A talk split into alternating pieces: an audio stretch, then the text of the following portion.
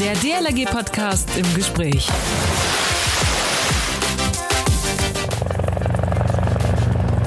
Heute heben wir ab und zwar mit dem Hubschrauber geht's zu den Einsätzen. Schnell, sicher und zielgerecht. Wie das funktioniert und wie sich die Flugrettung in der Zukunft bei uns in der DLRG aufstellen möchte, das erfahren wir jetzt im DLRG Podcast im Gespräch vom Luftretter Martin Höfler.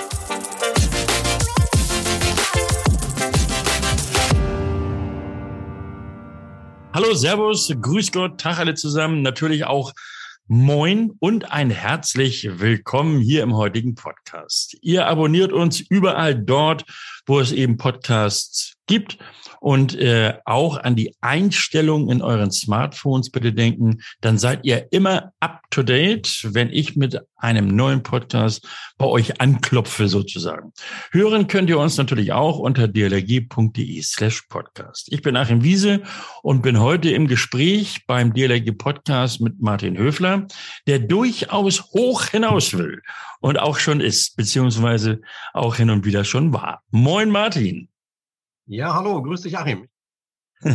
Martin, erzähle doch mal zunächst ein wenig, so ein, also so ein bisschen was über dich. Also äh, wie zur DLRG gekommen, was hast du gemacht und, und, und was machst du dort auch jetzt? Ja, also ich bin durch einen Freund äh, zur DLRG gekommen, bin seit 1990 dort aktiv, da auch stetig aktiv im Wasserrettungsdienst mhm. und auch in der Ausbildung äh, immer wieder tätig. Im Jahr 2008 habe ich denn äh, den Weg zu den Luftrettern nach Schleswig-Holstein gefunden, habe dort meine Ausbildung zum Luftretter absolviert und bin bis heute am Standort Nord in Fuhlendorf aktiver, einsatzfähiger Luftretter. Mhm, mh. Und im Jahr 2016 wurde mir auch die Aufgabe des Koordinators für den gesamten Standort übertragen. Ja, das hört sich aufregend an. Da kommen wir auch gleich nochmal zu. Also du bist Koordinator Hubschrauber gestützte Wasserrettung für den Standort Nordfuhlendorf. Also Martin, ich bin ja nun auch schon Norddeutscher, aber Fuhlendorf, äh, da muss ich dann doch erst nochmal suchen. Wo, wo liegt das? Ja, Fuhlendorf ist äh, ein Nachbarort, Nachbardorf von Bad Bramstedt. Okay. Äh, liegt unmittelbar an der A7 äh, zwischen Neumünster und Hamburg. Okay, Bad Bramstedt, das kenne ich dann natürlich wieder. Ja. Okay, aber nun erkläre uns doch mal bitte schön, was verbirgt sich oder was ist Koordinator Hubschrauber gestützte Wasserrettung? Naja, an dem Standort, und äh, da gibt es einige in Deutschland von, aber für den Standort äh, Nordfuhlendorf bin ich als Koordinator für den gesamten Ablauf äh, zuständig. Ähm, mhm. Ich plane mit den Ausbildern die Ausbildung, die wir standortbezogen machen, die Fortbildung für die aktiven Luftretter, äh, bin dafür zuständig, die gesamten Flugtage für die Rezertifizierung zu planen, mit der Bundespolizei zu koordinieren, ähm, mit den anderen Helfern, die wir als Unterstützer brauchen für so einen Flugtag. Ähm, ja, das ist so im Prinzip meine Aufgabe, die ich da als Koordinator wahrnehme. Mhm. Das ähm, hat den Großteil der Aufgabe. Und äh, wenn es denn äh, zu Einsätzen geht, bin ich auch über die Koordinierungsstelle der erste Ansprechpartner mit für die Bundespolizei, um denn unsere Kameraden des Standortes denn äh, entsprechend einzusetzen. Okay. Sag mal, äh, Luftretter äh, von der DLRG, gibt man da auch noch ins Wasser? Ja, selbstverständlich. Das, das machen wir äh, regelmäßig auch in unseren Fortbildungen, okay. äh, dass wir äh, als Gruppe gemeinsam in strömendes Gewässer gehen ähm, oder halt auch äh, in eine Hubschraubersimulation, wo denn so eine Hubschrauberkanzel äh, ins Wasser plumpst, gedreht wird und wir dann da halt auch aussteigen müssen. Okay. Ähm, ja, da kommt rein als Fortbildung, als Sicherheitsaspekt. Es kann ja. ja immer mal passieren. Ne? Martin, da kommen wir auch gleich noch drauf.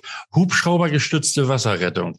Also ich weiß, ich bin lang genug in der DLRG. Die DLRG liebt Abkürzungen, die man auch gut sprechen kann im Grunde genommen. Wie ist denn die für Hubschraubergestützte Wasserrettung? Ganz einfach, HGWR. HGWR, ganz äußerst ja. simpel. Okay. Ähm, diese Hubschraubergestützte Wasserrettung, HGWR, Martin, ist ja keine alleinige Sache der DLRG. Es ist eine Kooperation mit Bundespolizei und Wasserwacht. Wie kam es zu dieser äh, Kooperation? Kannst du da was zu sagen? Ja, das hängt äh, in den Ursprüngen. Ähm, also in einem Hochwasser, das muss 2003 gewesen sein. Äh, 2007, schon, Entschuldige. Ja, ich, ja, oder ja, auf das Gut, Jahr okay, ist auch egal, auf jeden Fall, ja. Genau, nicht so genau festlegen. Aber da gab es halt Einsatzszenarien, wo denn ähm, Bergretter zum Beispiel in strömendes Gewässer mit reingeschickt wurden. Und ja. da hatte sich dann damals die Wasserwacht im Anschluss dran gedacht, ja, das ist doch eigentlich besser, wenn wir das mit einem Wasserretter machen, der äh, auch mit dem Medium Wasser ja auch wirklich umgehen kann. Ja. ja. Ähm, und da ist dann halt die hubschraubergestützte Wasserrettung in Zusammenarbeit damals noch mit äh, allen Hilfsorganisationen, mit den Feuerwehren und der Bundespolizei halt ins Leben gerufen worden. Es hat sich dann herauskristallisiert, dass denn nur noch die Wasserwacht und die DLRG von den Hilfsorganisationen übrig geblieben ist. Es sind äh, einige ganz wenige äh, Berufsfeuerwehren noch mit dabei, aber das ist wirklich ein ganz kleiner Anteil. Ja, ansonsten äh, halten da ähm, die DLRG und die Wasserwacht die Flagge paritätisch hoch. Mhm, mh. ähm, vorweg noch eine Frage, wie finanziert sich so eine Kooperation? Das, äh, wird, wird das über den Staat bezahlt oder, oder wie läuft das? Ja, das ist jetzt so eine ähm, Frage, die kann man nicht ganz so einfach beantworten. Also die gesamten Ausrüstung für den einzelnen Luftretter äh, tragen ähm, die einzelnen Organisationen. Mhm, mhm. ähm, wir sind in, in, in, Nord in der großen Güte des Landesverbandes Schleswig-Holstein, dass der dieses Projekt unterstützt. Mhm. Ähm, ich weiß aber von den anderen Standorten, dass es dort teilweise die Ortsgruppen halt machen. Ah, okay. Ähm, und das ist für so eine Ortsgruppe denn natürlich ähm, rein für die Ausrüstung, die ja auch alle äh, acht Jahre im Schnitt komplett einmal durchgetauscht werden muss, ja. aus Sicherheitsgründen, ein erheblicher Kostenpunkt. Ja. ja. Was ist denn das für eine Kleidung? Ist das, ist das, äh, ist das so, eine, so eine Kleidung, wie, wie ein Strömungsretter hat oder, oder wie muss ich mir das Im, vorstellen? Ja, im Grunde genommen ist es eine komplette Strömungsretterausrüstung, wobei der Schutzhelm ist noch ein anderer. Weil den von der Strömungsretter können wir aufgrund der ähm, Lärmschutzgeschichten im Hubschrauber halt nicht tragen. Da haben wir einen speziellen Helm für. Ah, okay. Ja. Und der Helm alleine äh, hat schon einen guten dreistelligen Betrag. Oh. Äh, hinzu kommt dann auch noch äh, das Sicherheitsgeschirr, was auch nicht jeder Strömungsretter halt mit dabei hat. Das muss bei uns ja auch Luftfahrt zertifiziert sein. Ja, und da kommen dann halt schon einige Euros zusammen. Mhm, ja, das kann ja, ich mir also gut vorstellen. Für eine, rein für eine Grundausstattung. Ja, ja. ja. Äh, sag mal, Standort Fuhlendorf, wie lange gibt es den schon dort in Schleswig-Holstein, also für, für die Luftrettung? Ähm, der Standort in Fuhlendorf äh, ist seit 2006, 2007 aktiv. Mhm. Da sind die ersten Luftretter ausgebildet worden und von dem Zeitpunkt an wurde dann der Standort äh, aufgebaut. Ja, ähm, wir haben ja mehrere, sagtest du auch, in, in der Republik. Wie viel haben wir da insgesamt? Ähm, das orientiert sich an den Standorten der Bundespolizei Fliegerstaffeln. Aha, okay. Ja, da gibt es insgesamt äh, sechs Stück. Ähm, ich fange mal von, von Nord nach Süd an, ja. ähm, damit ihr die Namen einfach mal gehört habt. Das ist einfach mal Standort Nord Fuhlendorf, ähm, wo ich für zuständig bin, Standort Nord in Gifhorn, Standort Ost in Blumenberg, der Standort West in Hangela, der Standort Mitte in Fuldatal und dann gibt's noch den Standort Oberschleißheim in Bayern. Aha, okay, gut. Und ähm, und und diese und die Menschen, die denn da praktisch äh, diesen diese Einsätze äh, auch, auch erleben, also die Einsatzkräfte, die da tätig sind, äh, haben die einen speziellen Namen? Denn Strömungsretter sind sie dann ja eigentlich nicht nur. Ja, ähm, der der eigentliche richtige Fachbegriff ähm, ist Air Rescue Specialist, die Abkürzung ARS. So werden wir also bei der Bundespolizei offiziell genannt. Ähm, wir sagen bei uns halt immer Luftretter, aber der Luftretter ist irgendwie ein geschützter Begriff und äh, ja. den sollen wir eigentlich gar nicht so richtig verwenden. Aber Luftretter äh, im Zusammenhang mit der Wasserwacht und der LAG, da wissen wir halt schon immer ganz genau Bescheid, um was es da geht. Äh, bei ARS oder Air Rescue Specialist, ja. Ähm, ja, da weiß äh, da fragt man sich erstmal, huch, was ist das denn, ne? Ja, genau, genau. äh, nun, wenn ihr denn da mit, mit denen zusammenarbeitet, also Bundespolizei, das, das sind ja Beamte und äh, Wasserwacht und eben wir von der DRG als Hilfsorganisation, das funktioniert reibungslos. Ist man da auf Augenhöhe? Das funktioniert hervorragend. Also da kann ich ja nur von meinem Standort Nord jetzt sprechen. Ja. Äh, das funktioniert wirklich hervorragend. Ja, also wir haben ähm, ein relativ gutes, ein richtig gutes Standing gegenüber der Bundespolizei. Die finden es immer richtig toll und klasse, mit welchem Engagement und mit äh, welchem Ehrgeiz wir halt an die Situation rangehen, an die Flugtage rangehen, wie das bei uns organisiert ist, dass wenn der Hubschrauber landet, dass wir da kein ähm, großes Kaffeekränzchen erst machen. Nein, wir wollen die Zeit des Hubschraubers richtig auch ausnutzen, ähm, damit wir möglichst viele Luftretter ARS äh, unter den Hubschrauberhaken bekommen, weil ja. das ist ja ein wichtiger Punkt. Wir müssen jedes Jahr unsere äh, Zertifizierungsflüge auch wieder machen. Also jeder Luftretter muss mindestens vier Aufzüge im Jahr machen, damit er weiterhin einsatzfähig bleibt. Ah, okay. Naja, und so ein, so ein Übungsflug, der kostet natürlich auch richtig Geld. Genau, genau. Was sind das für Hubschrauber, mit denen ihr da fliegt und, und wie groß ist die Besatzung? Ähm, ja, die Besatzung besteht zumeist, egal bei welchem Hubschraubertyp, aus mindestens drei Leuten, mhm. ähm, dem Piloten, dem Co-Piloten und einem Winch-Operator. Äh, je nachdem, mit welchem Fluggerät äh, geflogen wird. Also wir fliegen äh, hauptsächlich mit ähm, dem kleineren Hubschrauber, dem 155, äh, ja doch 155er. Mhm. Ähm, da ist dann die Besatzung in dieser Drei-Mann-Stärke. Ähm, aber es fliegen auch andere Standorte mit der großen Super Puma.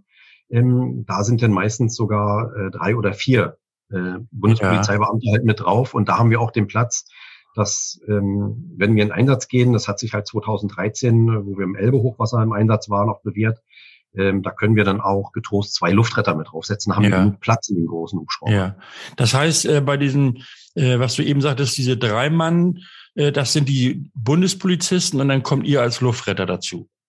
Richtig, genau. Mhm. Also ich kenne ja das Gefühl, auf und ab gewünscht zu werden. Ich war lange bei der Marine und äh, anschließend auch bei den Marinefliegern, also bei der SAR-Staffel in Kiel. Äh, die, die guten alten Sea Kings sind wir da geflogen. Äh, und das ist schon wahnsinnig, so in der Luft zu hängen. Äh, be beschreib du das doch mal aus deiner Sicht, so, so vom Abflug bis hin äh, zum, zum Ausstieg. Ja, ähm, ja, wie soll ich das beschreiben? Ähm, ich, ich schlage da mal einen kleinen Haken drum. Ja, ja. während meiner Luftfahrtausbildung 2008 äh, hatten wir die Aufgabe, uns abzuseilen von einem äh, großen Feuerwehrturm in Rostock.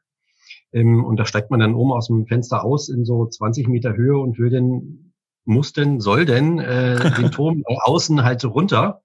Ähm, das ist ein ganz anderes Gefühl, als wenn man in so einer offenen Hubschraubertür sitzt ähm, wo man gesichert ist, ähm, an dem Haken, an dem Windenhaken dann auch dran setzt und wenn dann der Hubschrauber ähm, halt startet und äh, dann die erste Runde dreht, um Einsicht zu nehmen, um dann den, die verunfallte Person im Wasser zu sichten und dann auch aufzunehmen.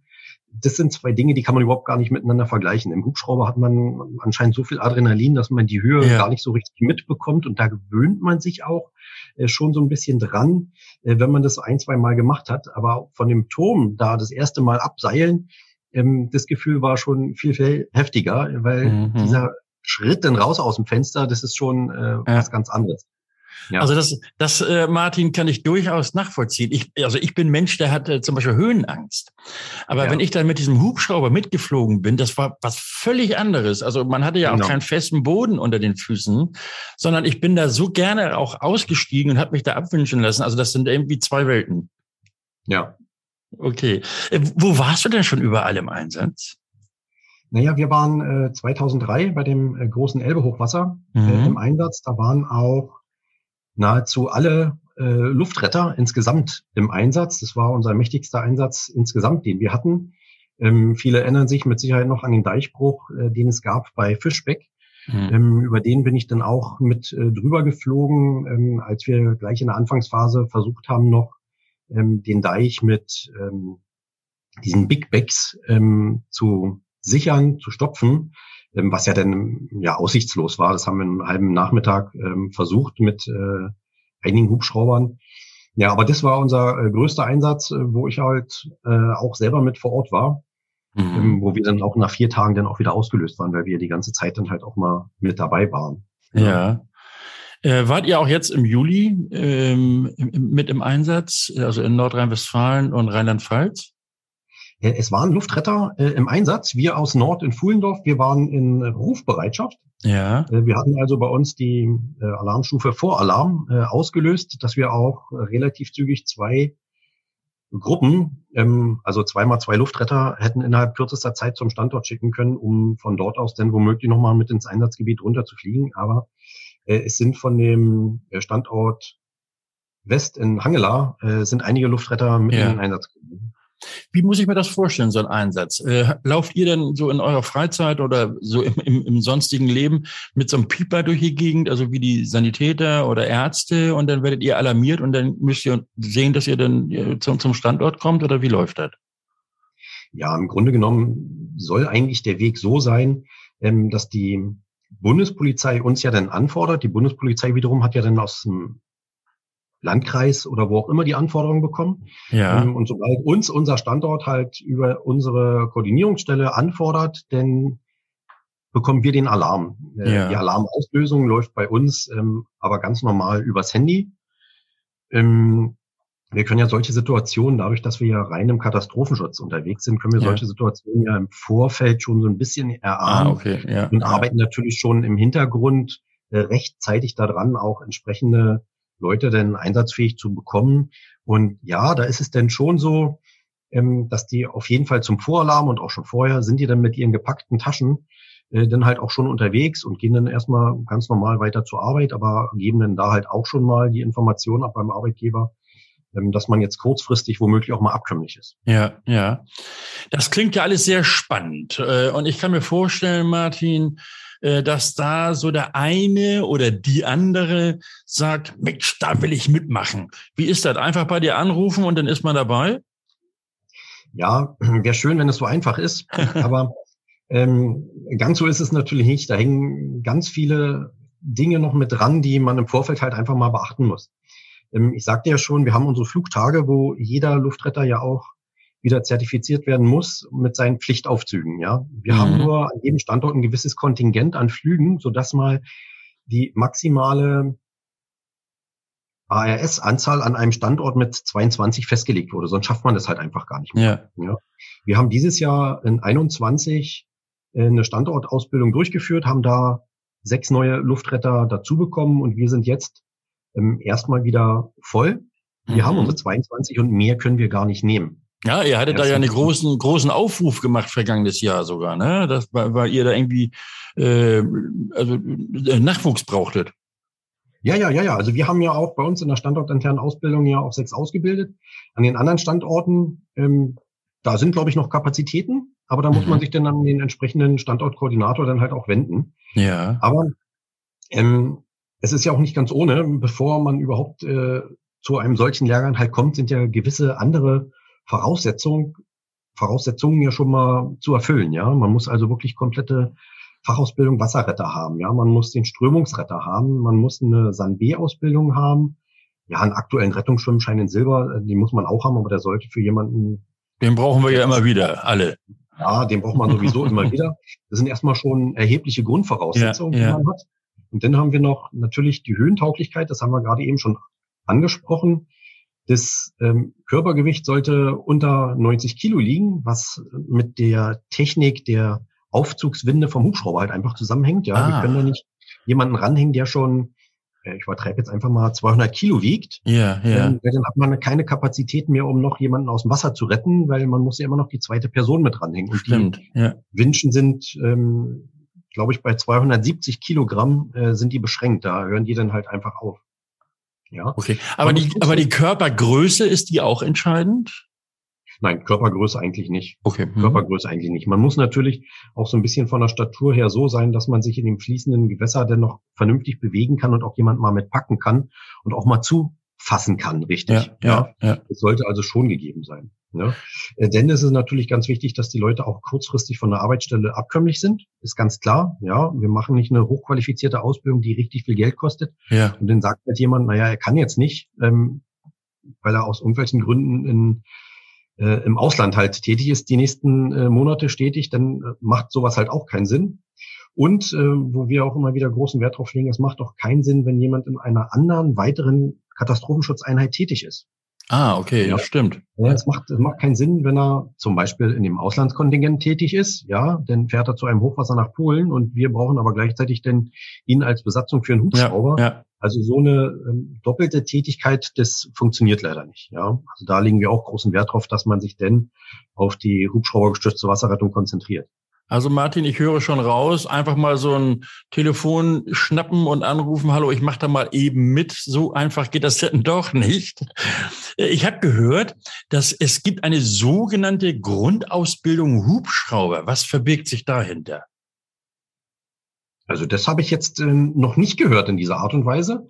Ähm, die Voraussetzungen, die ich eben gerade erwähnt habe, das sind die Grundvoraussetzungen, die wir äh, festgelegt haben in dem Projekt der mhm. Hubschraubergestützten Wasserrettung, um überhaupt erstmal in den Lehrgang reinzukommen. um eine Ausbildung bei uns zu machen zum Luftretter. Ah, das ist wahrscheinlich dann auch diese, diese Höhen, äh, was du eben sagst. Wie nanntest du das? Die Höhenfestigkeit? Die nee, Höhentauglichkeit. Ah, Genau. vielleicht Ja. ist es das, vielleicht ist das damit gemeint, ja. Ja, die sollte man natürlich im Vorfeld schon mal abchecken, Ja. ähm, weil es macht keinen Sinn, drei Wochen bei uns zum Lehrgang zu kommen. Drei Wochenenden, komplette Wochenenden von Freitagabend bis Sonntagabend äh, und dann stellt man mit einmal fest, man äh, traut sich nicht, sich unter einen Hubschrauber zu hängen. ja. Das macht dann ja auch keinen Sinn, für alle nicht. Also drei Wochenenden sind diese, äh, diese Zusatzausbildung zum Luftretter, dann, wenn die anderen Voraussetzungen natürlich erfüllt sind. Mhm. Genau, Okay. genau. Äh, der Kreis der Aktiven, äh, du hattest eben gesagt, ihr seid bei euch im Standort Fuhlendorf seit ihr 22. Ähm, Genau. Wie hast du eine Vorstellung, wie viel wir da insgesamt in der Republik bei der DLRG haben? Naja, die, die einzelnen Standorte sind ja alle paritätisch aufgeteilt. Und da kann man halt immer so sagen, dass die Hälfte ähm, Wasserwacht ist und die andere Hälfte ist DLRG. Ah, okay. gibt eine Besonderheit. Oberschleißheim in Bayern hat sich die Wasserwacht Bayern ähm, damals zum Anfang des Projektes komplett geschnappt, sage ich mal. Ja. Also da sind nur Kameraden der Wasserwacht tätig, ähm, so dass wir an den anderen fünf Standorten mit elf Luftrettern pro Standort, also haben wir ungefähr so 50, 55 Luftretter von der DLRG. Ja, das ist schon, ist schon beachtlich. Ähm, ja, also gut, ich meine, Nachwuchs braucht man immer. Äh, vielleicht kannst du da mal so eine Art Aufruf machen, so unter dem Motto, also wer da jetzt wirklich Interesse hat, äh, meldet euch oder äh, ja, macht das doch einfach mal. Ja, wir, wir führen ja immer Wartelisten, weil es wird immer alle äh, zwei bis drei Jahre eine Ausbildung auch stattfinden, entweder eine bundesweite Ausbildung oder halt eine Standortausbildung. Und ja, wer Interesse hat, äh, kann mir einfach gerne eine E-Mail schreiben und dann äh, können die Herrschaften äh, gerne mit auf eine Warteliste kommen, Ja. damit wir dann halt womöglich auch schauen können, wie bei uns die Leute womöglich aus Altersgründen oder aus beruflichen Gründen Ja, oder weil ja. sie halt einfach mit der Familie umziehen. Da ist ja immer eine gewisse Fluktuation mit dabei und wenn wir dann Leute auf der Warteliste haben, ist das ja schon nicht schlecht. Ja, ähm, genau. Also einfach mal im Bad Nendorf sich melden und dann wird das entsprechend weitergegeben. Dann dürfte das, glaube ich, sein, wie sagt man so schön, seinen sozialistischen Lauf nehmen. Ja, genau. Sag mal, es finden, äh, hattest du ja auch gesagt, äh, ständig auch Übungen statt, aber ich könnte mir vorstellen, auch aufgrund der Kosten und so weiter sind die relativ selten. Äh, Und auch in diesem Jahr ist wieder eine abgesagt worden. Äh, w- Warum sind das denn nur so wenige Übungen insgesamt? Gut, äh, mit Sicherheit wegen der finanziellen Geschichte, aber die sind ja auch sehr wichtig, diese Übungen. Ja, die, ähm, die Flugtage, die wir ähm, durchführen, äh, da sind uns pro Standort, damals vom Innenminister, als dieses Projekt gestartet wurde, sind pro Standort zwei Flugtage halt, ähm, ich sag mal, genehmigt oder zugesprochen worden. Zu Ja, Übungszwecken. Und das sind, ja, genau, und das sind im Prinzip unsere Übungstage, die wir halt haben, die wir dann dafür halt nutzen. Mhm. Ähm, in manchen besonderen Fällen ähm, und auch auf gesonderte Nachfrage wird dann nochmal ein dritter Flugtag gewährt, der dann aber für die Ausbildung von neuen Luftrettern dann halt da ist. Ja, den Ah, okay. bekommt man denn nur ähm, mit gut zureden und bitte, bitte sagen, ähm, weil es sind natürlich schon erhebliche Kosten, Ja, äh, die da ja. auch bei der Bundespolizei natürlich entstehen. Ja, so eine Mhm. Flugstunde von einem Hubschrauber, die kostet schon ein bisschen Geld. Das stimmt. Ja. Äh, kannst du, wo wir gerade beim Geld sind, was kostet so eine komplette Ausrüstung für einen Luftretter, wenn er dann da unter dem Hubschrauber hängt? Also die, die reine Standardausrüstung, die äh, jeder Standort eigentlich für jeden Luftretter vorhalten muss, das ist auch eine persönliche Schutzausrüstung, die hat der Luftretter auch zu Hause. Da können wir insgesamt mal so von äh, zweieinhalb bis äh, 3000 Euro rechnen. Gott, ja, ja. Und wenn man dann das mal 50 nimmt von denen, die du gerade angesprochen hast von der Zahl, dann kann man sich ja ausrechnen, wie viel da wenigstens mal alle acht Jahre neu angeschafft werden muss oder sagen wir mal so alle fünf bis acht Jahre. Genau. Ja, alles sehr spannend und äh, hört sich sehr aufregend an. Und äh, ja, Luftrettung, ein seit na, knappen 20 Jahren ja erst ein völlig neues Aufgabengebiet der DLRG. Ähm, ja, also ich glaube, wenn ich noch ein bisschen jünger und äh, sportlicher wäre, ich hätte mich gern gemeldet und wäre dabei. Martin Höffler, Koordinator Hubschraubergestützte Wasserrettung oder wie ich jetzt gelernt habe, HGWR. Ich bleib bei Flugretter. Ich glaube, da wissen wir alle, was mit gemeint ist. Und äh, Martin Höfler ist mit Liebe und Leidenschaft dabei. Das haben wir auch äh, gehört gerade. Martin, dir herzlichen Dank für das Gespräch, vor allem aber besinnliche Weihnachtstage und einen guten Rutsch ins neue Jahr. Viel Erfolg weiterhin und ich wünsche dir auf jeden Fall schon einen guten Flug, äh, wenn du das nächste Mal in den Hubschrauber steigst. Tschüss, Martin. Ja, tschüss, Achim. Ich kann mich deinen Wünschen nur anschließen. Tschüss. Am kommenden Sonnabend gibt es den neuen Dialogie-Podcast im Gespräch. Und es ist ja kaum zu glauben, aber ich spreche mit ihm dem Weihnachtsmann. Vielleicht schaffe ich es ja sogar bis dahin noch mein Weihnachtsgedicht zu lernen. Auf jeden Fall werde ich ihm die Wünsche der DLRG aufsagen. Ihr denkt daran, uns zu abonnieren, iTunes und oder Spotify oder hört uns einfach unter dlrg.de slash podcast. Kommentare nicht vergessen. Und nun freuen wir uns auf den Weihnachtsmann. Morgen ist erst einmal der schöne, ruhige vierte Advent und genau so wünsche ich Ihnen auch, nämlich ruhig und besinnlich. Mein Name ist Achim Wiese. Schönen Dank fürs Zuhören. Bis zum ersten Weihnachtstag. Man hört sich. Der DLRG Podcast. Jeden Samstag eine neue Folge.